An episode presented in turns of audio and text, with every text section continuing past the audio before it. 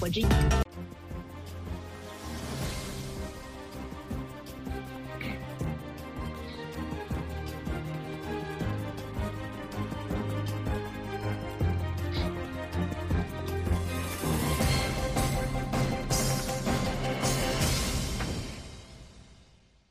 观众朋友们好，欢迎收看《美国之音》的时事大家谈，我是许波。上海震旦职业学院学生举报教师宋更一课上质疑南京大屠杀遇难者人数的新闻连日刷屏。人民日报称宋老师枉为人师，枉为国人。宋更一虽被开除公职，不料呢，却引发了另一波舆情。有人将视频全文上网，证明举报视频有恶意剪辑、断章取义之嫌。举报人经人肉搜索，个人信息曝光，遭到舆论一片唾骂。大批学者和法律界人士呼吁宋更一走法律途径申诉，但无法联系到当事人。目前事件仍在继续发酵，下列问题成为舆论热议的焦点。学生举报老师屡屡得逞，为何文革告密之风死灰复燃？教师课堂传道授业，为什么一句“你不爱国”就能引来千夫所指？政治挂帅和民族主义大行其道，中国高校还有没有一点学术讨论的自由呢？我们今天讨论的话题是：学生告密屡屡得逞，上海震旦学院震动中国。我们邀请到的两位嘉宾，一位是北京之春荣誉主编胡平，胡先生您好，许博先生好，吴强博士好，听众观众朋友好，好，另外一位是清华大学政治学讲师吴强，吴博士您好，直播您好，胡老先生您好，各位观众好，好。宋更一老师，上海震旦学院的这个震旦职业学院的教师宋更一呢，他并不是你不爱国和民族主义狂热的一位唯一的受害者。我们知道，就在宋老师被开除的当天，青岛大学教师叫高威佳也因为日本靖国神社的言论被解除教职。那么今年四月，湖南城市学院教师李健在课堂上讲授。讲授这个叫《建筑文化概论》，根本不涉及政治，只因为一句“日本人精益求精”，就让学生拍桌骂娘，并向校方举报。李健随即在被校方发文批判之后，剥夺了这个教课、这个授课的这样一个权利，被调到图书馆，不许讲课了。我来请教纽约的胡平先生，看来在习近平新时代的中国，学生举报告密。已经蔚然成风，您怎么看这个问题？为什么会是这样呢？确实，在习近平时代的中国，学生举报告密已经蔚然成风。有的学校他公开招募学生信息员嘛，就鼓励学生告密，监控教师的言论。那不少教师呢，就因为他的言论受到惩罚。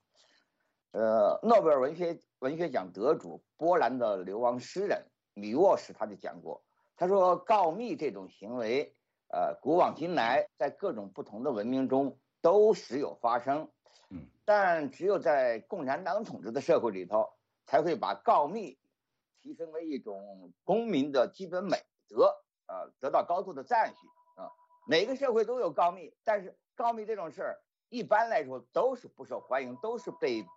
呃遭到批评的啊。嗯，那么唯有在共产党统治底下，不是这个样子，那。”他也谈到呢，就是只不过呢，在共，即便在共产党统治之下，他也是回避告密这种说法，他换一种更冠冕堂皇的说法，也就是他不把告密叫做告密，告密能够风行的地方都是这个样子的，因为告密这个词儿本身就让人起反感，嗯，那么我们作为毛时代的过来人，作为文革的过来人，那可以说是对这种情况是非常清楚。一一到运动来了，那就鼓励学生，甚至要求学生啊揭发批判老师。呃，当时呢，大家就是呃，至少是呃，对吧？争先恐后的揭发批判老师。那么正因为在这个文化革命这种教训太惨重，所以文革之后呢，那就整个风气为之一变。嗯，其在这个八十年代，我们就很少听到有这种所谓这个告密的这种事情。啊，偶尔听到了，那么告密者都是遭到大家一一致的谴责啊。那么从情况看起来呢，其实主要的问题不在于告密者，不在于举报者，而在于有关的这个权力部门。嗯，呃，原来担任过中国政法大学讲师的滕彪，他在滕彪这个推特上就说，他说我在中国政法大学教书的时候，呃，关于文革、天安门、法轮功、异议人士、呃，西藏、新疆、台湾，只要和课程内容有关，什么敏感问题，我都和学生讨论。我也被学生举报过一次，但是学校领导呢根本不理睬。后来呢就没有再听说学生举报我的事儿了。他说：“他说告密者固然可耻，但最可恨的还是告密竟然可以得逞。上有所所好，下必甚焉。”那么你看这次，嗯，宋更一老师这个情况，就是因为有学生把他在课堂上 课的视频，呃，经过剪辑放在网上。引起了关注，呃，引起了争议。那么既然放已经放在网上了，已已已经引起争论了，这个时候，震旦学学院校方他也不能不理睬，他也必须得有回应啊。那你看报道说，震旦学院起初在通报中，他是把宋更一老师的这个讲话定性为过度宣讲，可是后来呢，学校在后压力下，就在通报中删除了这种说法，改成了错误言论。这就说明校方起先 不打算严厉处分，后来很可能是受到上级领导直接施加压力，或者是他担心，呃，如果自己不严厉处分，自己会受到批评，所以才改成这个严厉处分的。因此这件事儿，它根子是在上头啊，也就是习近平上台以来搞告密举报才蔚然成风的啊。嗯，这当然是对学术自由、对言论自由的打压，也是对。年轻人品德的一种毒化，对整个社会风气的毒化。嗯，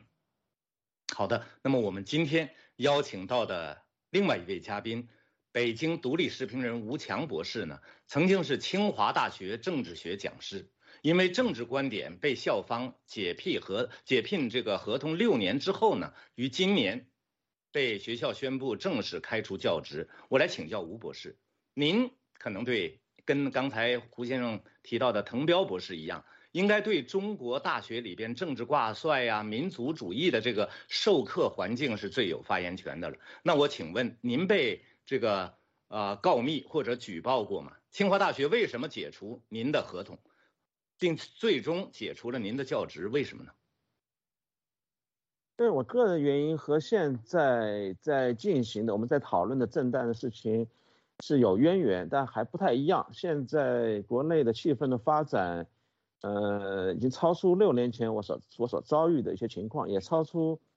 呃，您和胡平老先生刚才所讨论的，包括滕彪所经历的这种告密的层次。我们待会儿会讨论，会谈这个问题。现在的问题发展其实蛮严重的，已经不是告密的这个问题了，其实是另外一个层面的问题了。那我个人来讲。说实话，我在大学上课期间，我当然现在也不是被开除，这种解职还不是一种开除的方式，这是很有趣的，他们是很隐蔽的，现在还不敢用开除这种，当年还不敢用开除这种方式，我也没有被我自己的学生举报过，在在至少在，呃十年前，呃当时的学生还不至于耻，还不至于耻，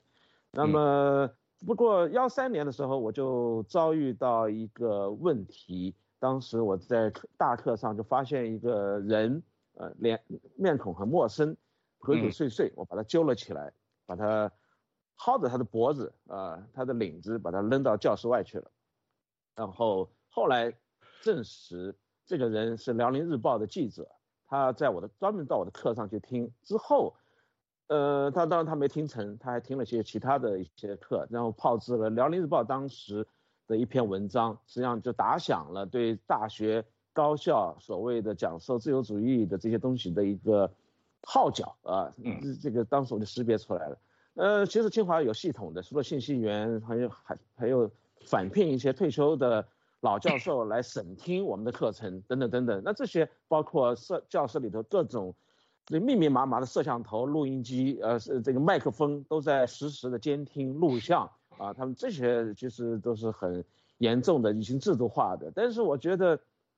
呃，问题是所有的老师，包括学术官僚们，呃，系领导们，他们某种意义上讲是在某种压力下，他们不仅是沉默，而且是在积极的配合，在对我以及类似的当时清华，不仅我还其他一些教授被这样子的处理啊，被这样处理。其实有，那么所有这些学术官僚和大学老师们，其实都是他不简单是沉默的大多数，其实很我我看到的相当多的人是在积极的配合，在做，甚至在伪造所谓学生对老师的不满的这种评鉴。那么我这种方向的转变，我觉得才是最重要的。这个他们在利用民粹，同时也在利用学生。来制造一种这种这种对抗性的关系，那这种对抗性关系，呃，已经不在于说校方如何如何，不在于这些问题，而是在于更高层面上的这种政治上的技巧。我们待会儿可以再讨论。啊，好的。那么吴博士给我们介绍了中国这个习近平新时代中国大学课堂里的一些这个第一手的情况。我们回到宋更一老师的这个问题，虽然宋老师。不是学生举报或告密的唯一受害者，但是他的遭遇却引发了舆论最大的争议。连日来，我们看到这条新闻刷屏，《人民日报》骂他是枉为人师、枉为国人啊！对不起啊，《人民日报》那是在中国是最权威的一个报纸了，呃，承担了这个看来承担了法院的这样的一个角色啊，大有呢不但要开除教职，甚至要开除他国籍的这样一个势头。但是当校方开除了宋老师之后呢，我们就看到立刻又引起了新一波的舆情。我来请教胡先生，为什么宋更一老师他的遭遇引发了如此大的舆情和争议呢？因为这不是个别现象，不是偶然现象，而是当今相当普遍的一个现象，因此它就成为一个导火线，引起各方的这种激烈交火。嗯，按理说呢。呃，宋更一老师这个件事情还不算典型，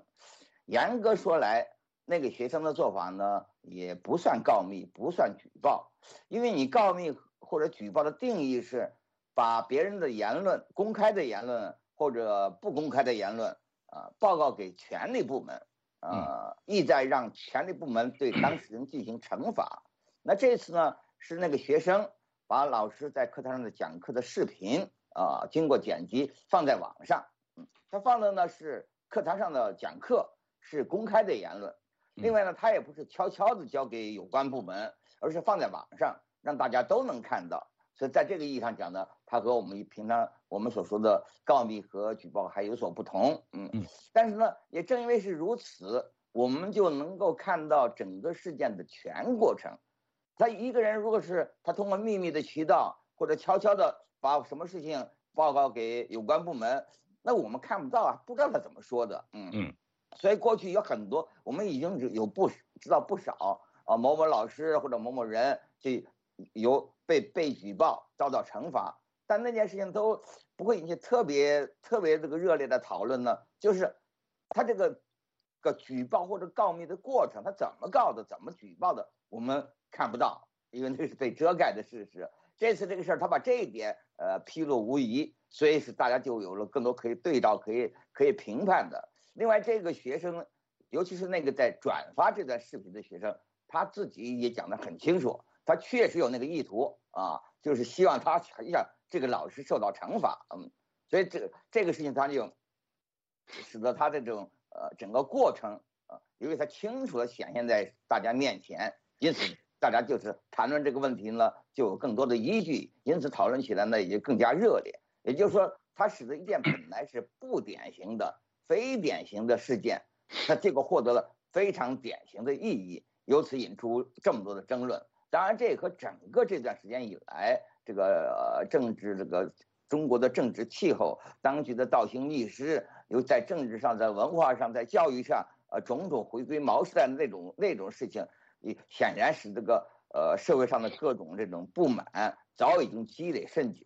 因此呢，这个就成了一个爆发点，所以引起了这么大的争议。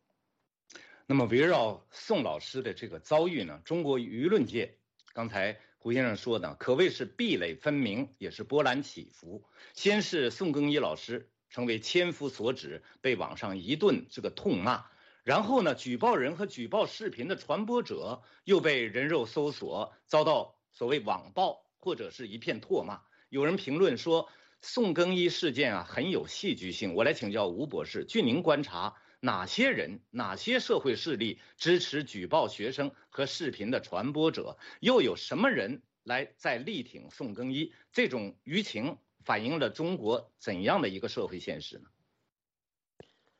嗯，中国社会现实现在相当的紧张，就是像这个宋更衣事件所暴露出来，这个事件确实不是简单的个别偶然事件，蛮普遍的。从过去九年到现在，这种举举报告密已经在不断的迭代发展，就像胡平先生刚才所谈到的，已经是叫做挂到网上，然后给学校制造很大压力啊，是所以都掩掩，某种意义上讲，学校。都某都想保掩护，想保护这些老师都很难做到了。现在就是所有这些问题都放变成一种公共舆论的问题。那这种情况下，我们看到，首先这个学生，呃，我们看的是两个学生在制作、在拍摄，然后上网。那么他们实际上是代表了中国整批小粉红，现在已经进入到一种非常猖狂的一个进攻性的状态。嗯，呃，就是我们过去所谈的小粉红，这个已经是一种二代红卫兵了，而且二代红卫兵不只是红卫兵，这些大学生，特别是像我们说职校学生、三四流野鸡大学是为主的这些，呃，精英大学这种情况还相对好好一些，相对还少一些。嗯，那么现在问题还已经发展到我个人观察，连中学生、初中生，红小兵这个层面上也已经出现了这种像香港电影《十年》所表现的。这种局面了，就是 小孩子他可以去随时的来检查父母，被鼓励举报父母，被鼓励举报老师，被鼓励举报同学等等等等。那么我们已经看到这种，呃，这个这个，特别是我还看到一个我亲身经历一个例子，一个朋友的儿子小孩十几岁初二生，他就开始跟他的。班上的要好的这种成绩很好的同学，他们都是学霸级的人物，现在一起在读《我的奋斗》。那么这种现象是相当的普遍，我们可以知道它意味着什么？这种红小兵、红卫兵已经完全成长，然后背后在鼓噪、在推动这件事情、推波助澜的。我我没有发现有真正的传统意义上的这个自干五啊等等等等，就是包括市民啊等等，我发现他们都沉默的。真正的是意识形态部门和强制部部门，他们在大力的在为这个事情直接的在站台，在做辩护，甚至把它跟所谓的犹太大屠杀德国的一些态度相提并论，甚至称这个学校的解雇已经不是做刑事处理了，已经是一种所谓的一种迁移啊，就是一种。甚至你换句话说，已经是法外开恩，一种仁慈的做法，等等等等。我们实际上是看到，是意识形态部门和这个强制部门，实际上在背后大力在鼓动、在推进这件事情，跟公共舆论做对抗。嗯，所以我们看到宋更衣事件呢，在中国引起了很大的一个震动，就是说呢，这个支持宋更衣、挺宋更衣的和反对。这个诋毁宋更衣的这两股势力呢，进行激烈的斗争。我们看到宋更衣事件引发的舆情呢，并没有停留在表面的对与错的这样一个层面，而是呢向更深层的政治和教育伦理的这个方向发展，引发了高校应该培养什么人的争论。连日来，我们看到这个美国电影叫《闻香识女人》，这是一部很著名的电影的，英文名字叫《The Sand of a Woman》啊。这个那位退役中校的一个著名演讲成为网上的热帖，为什么呢？这很说明问题。这并不是说宋更衣事件与这部电影的剧情有多么相像，而是呢，这位退役中校言辞抨击卑鄙的告密者，呼吁校方应该培养诚实而正直的灵魂的这个演讲，让许多现在的中国人触景生情。前不久呢，我们看到美国普渡大学校长。警告中国留学生当中的告密者，你们会将遭到开除学籍的这个惩处，这也很说明问题。我来请教胡先生，看来中国青年学子中的这个举报告密之风，不仅在国内流行，而且也蔓延到了国外。您看是这样吗？是这样，确实已经蔓延到国外。嗯，哎，这里呢最恶劣恶劣的是，呃，这那些留学生。不但把他们同学的一些在美国发表的一些言论，呃，这个告举报给这个中国的有关方面，而且呢，还这个要求或者主要是希望，呃，中国有关方面对他的这对这位学生，至少对这位学生的一些亲属施加压力，呃，对他们进行某种惩罚啊，呃这个就更这就和这个你在本国告密这种事情相比呢，就更加恶劣啊，因为你们现在是现在是身处在这个这个自由的这个美国啊，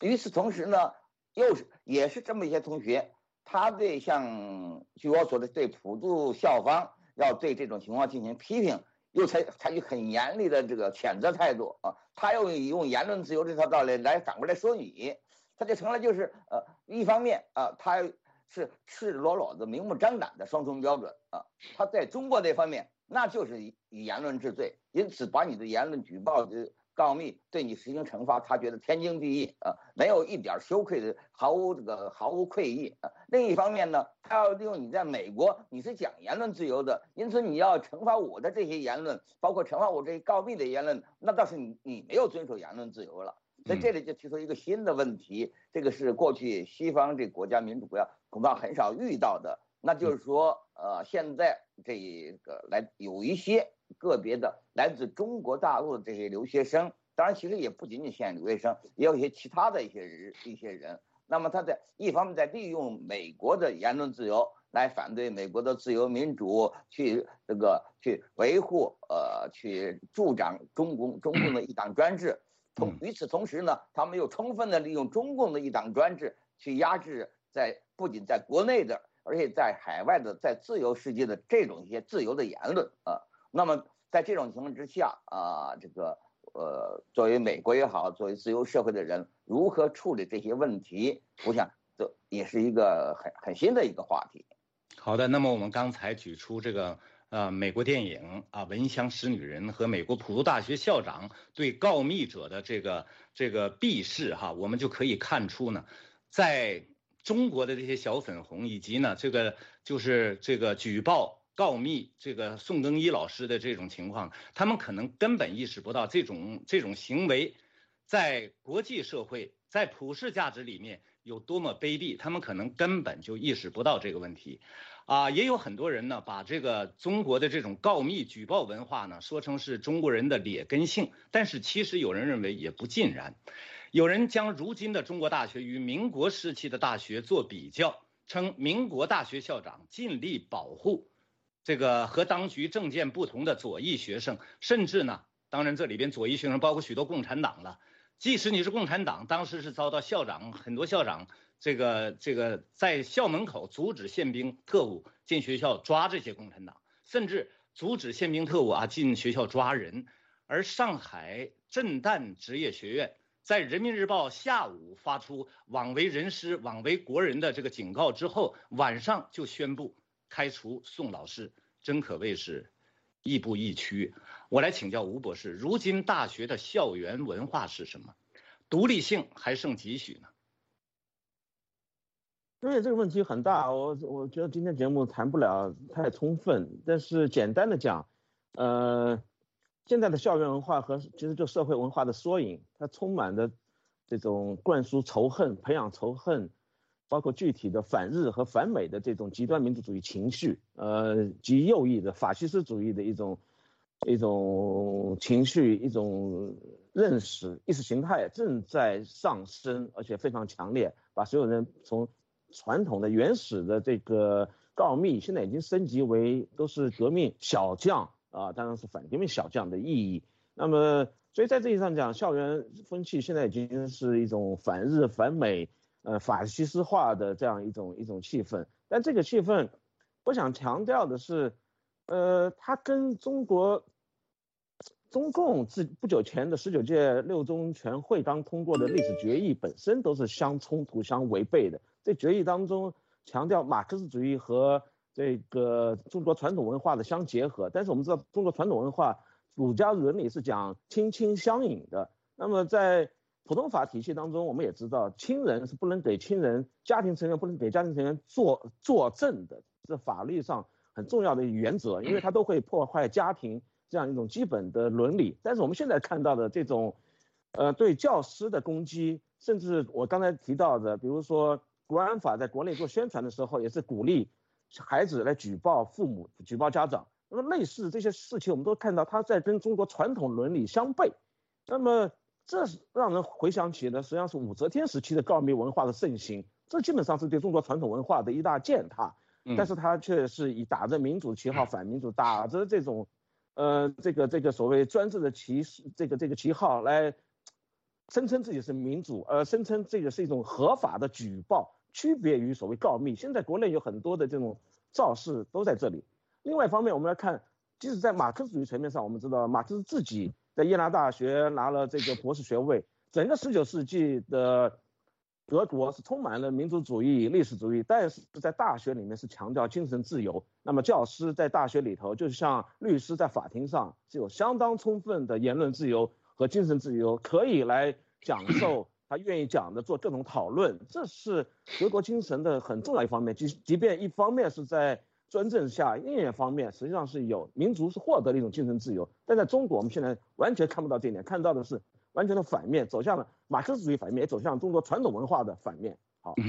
刚才吴博士谈到许多中国传统文化亲亲相隐，但是也别忘了，中国传统文化也有大义灭亲。进入习近平新时代之后的中国呢，我们看到政治觉悟和民族主义大行其道，成为教书育人的大义。这种情况只有在文革和习近平现在这个时代有，而大义呢是可以灭师，甚至是可以灭亲的。这就是为什么在今天的中国，一句你不爱国的指控就会让你成为千夫所指。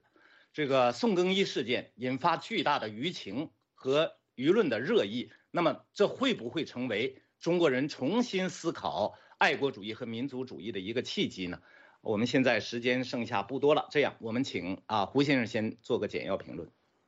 我想，他爱国主义可以有两种，一种是扩展式的爱国主义，一种是排他式的爱国主义。那扩展式的爱国主义，那就是从爱自己的家乡到爱自己的国家，爱自己的邻国，爱外国，爱人类。那排他式的爱国主义呢，那就是爱自己的国家，就是恨别的国家啊，实际上是以恨。敌视其他的国家作为所谓爱国主义的表达，啊，那么现在中国流行的显当局提倡的显然是后一种这个爱国主义，还有呢，爱国主义你就是按照你中共自己的标准，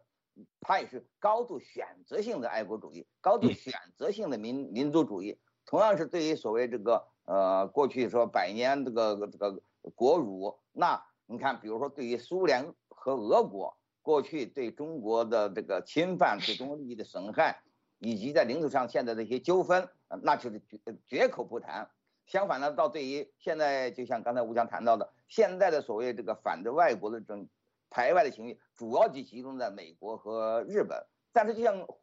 这个胡锡进都讲啊，那其实中美国对中国在外国中算是最不坏的、最好的一个的，所以它这里更多的，比方说当局的一种政治意图，而。和真正的爱国主义、民族主义倒不相干。好的，那吴博士，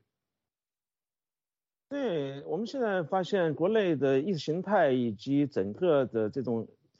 导向，它是分不清楚爱国主义和政治忠诚。呃，我们看到的这个教师以及我们看所有知识分子都是具有相当的政治忠诚，他们忠诚宪法，而且有政治忠诚，然后不惜以身。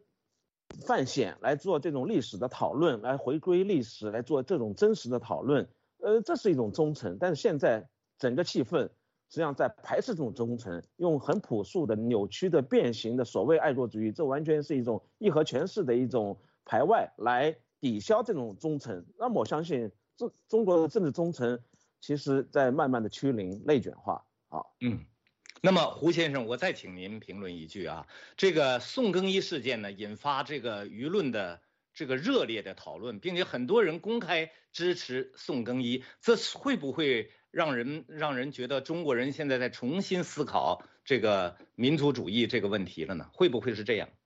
当然是这样，而且事实上早就是这个样子。他这个宋更一事件，由于它本身的戏剧性，就是呃成了大家这个讨论这个问题的一个导火线，一个线索。一个背景，它其实大家对长期以来对官方所宣传的这种爱国主义、民族主义已经很很非常非常不满了。好的，胡先生，我们今天时事大家谈讨论到这里就结束了。感谢两位先生参加我们的节目，他们发表的都是个人看法，不一定代表美国之音。好，我是许波，下次再会。